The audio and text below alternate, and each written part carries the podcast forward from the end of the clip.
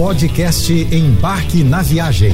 Fique agora com as melhores dicas, destinos e roteiros para sua diversão fora de casa com Naira Amorelli. Seguindo a nossa série sobre o Catar, país sede da Copa do Mundo, hoje o papo é sobre transporte e gastronomia. Definitivamente a melhor forma de se locomover por Doha é de metrô.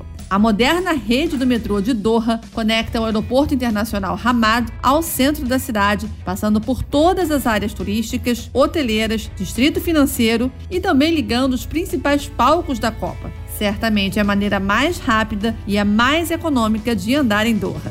E assim como outros países do Oriente Médio, o país da Copa tem refeições bem fartas e coloridas, alta variedade e um mix de sabor incomparável. Alguns pratos, inclusive, são bem conhecidos no Brasil, o que pode facilitar a vida do brasileiro. Um dos mais famosos é o tabule, aquela misturinha gostosa de trigo para quibe, tomate, cebola, pepino e uma mescla de temperos. Os pastéis também são muito comuns no Catar, servindo como opção de lanche rápido para quem não quer entrar muito na culinária local. Já para aqueles que não dispensam o arroz, o majbus é o prato ideal. Geralmente a sua receita conta com o grão misturado com frango ou então carne de carneiro. Hum, uma delícia. E seu tempero, o curry, cominho e coentro, bem conhecidos da culinária brasileira, são indispensáveis.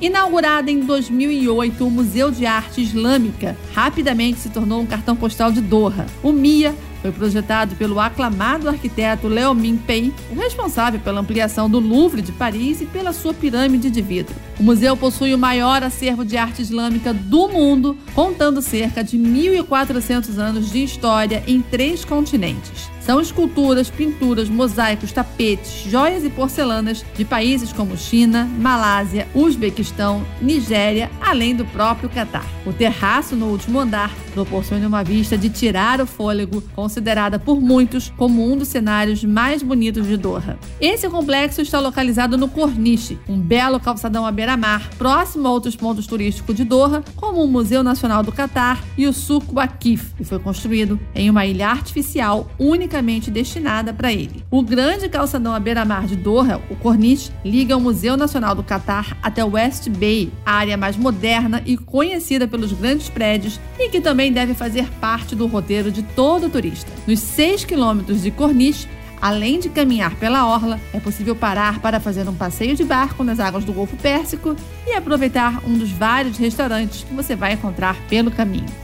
A extração de pérolas era antigamente uma das principais atividades econômicas de Doha, e não à toa, essa foi a inspiração para a construção de uma ilha artificial de 4 milhões de metros quadrados, onde fica uma mini cidade planejada, moradia dos ricos e milionários do Catar. O espaço é mesmo uma atração. Quem chega a Doha de avião já avista a ilha em formato de colar de pérolas de lado alto. E o espaço, curiosamente, foi todo planejado por temas, como por exemplo um dos distritos. São 10 bairros no total, que lembra Veneza, com direito a passeios de gôndola e tudo. Além dos condomínios residenciais, o The Pearl conta também com centro empresarial, restaurantes, marina e praias públicas. Já o Katara Cultural Village é um enorme espaço a céu aberto criado para promover a cultura local e oferecer entretenimento. São teatros, galerias de arte, mesquitas, sala de concerto, restaurantes, cafés, planetário,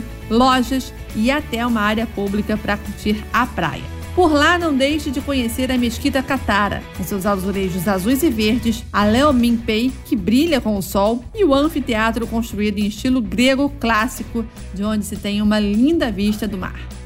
Dirigir ao longo da costa oeste do Catar oferece muitas praias intocadas e imaculadas, prontas para serem exploradas. Um dos queridinhos e muito apreciados pelos moradores é o litoral perto de Bussanga, a última cidade costeira do Catar, antes da fronteira com a Arábia Saudita. O mar quente convidativo aqui é perfeito para nadadores aventureiros que querem avistar a vida marinha. Peixes, caranguejos, corais e até golfinhos foram vistos nessas águas. Certifique-se de levar equipamento de mergulho, pois essas praias são um pouquinho mais isoladas. Você pode comprar alguns no Village Mall ou alugar em uma empresa em Doha. Essa é sem dúvida uma das opções mais perfeitas para se aventurar fora dos roteiros mais conhecidos. Outra aventura muito legal é seguir para o norte do Catar em busca das gravuras marcadas em pedras de calcário de Aljasácia, com petróglifos de peixes, navios e pegadas. Essa é uma herança cultural tão importante como as mesquitas e museus do país, que guardam uma série de tesouros de quase mil anos de idade. O mais recomendado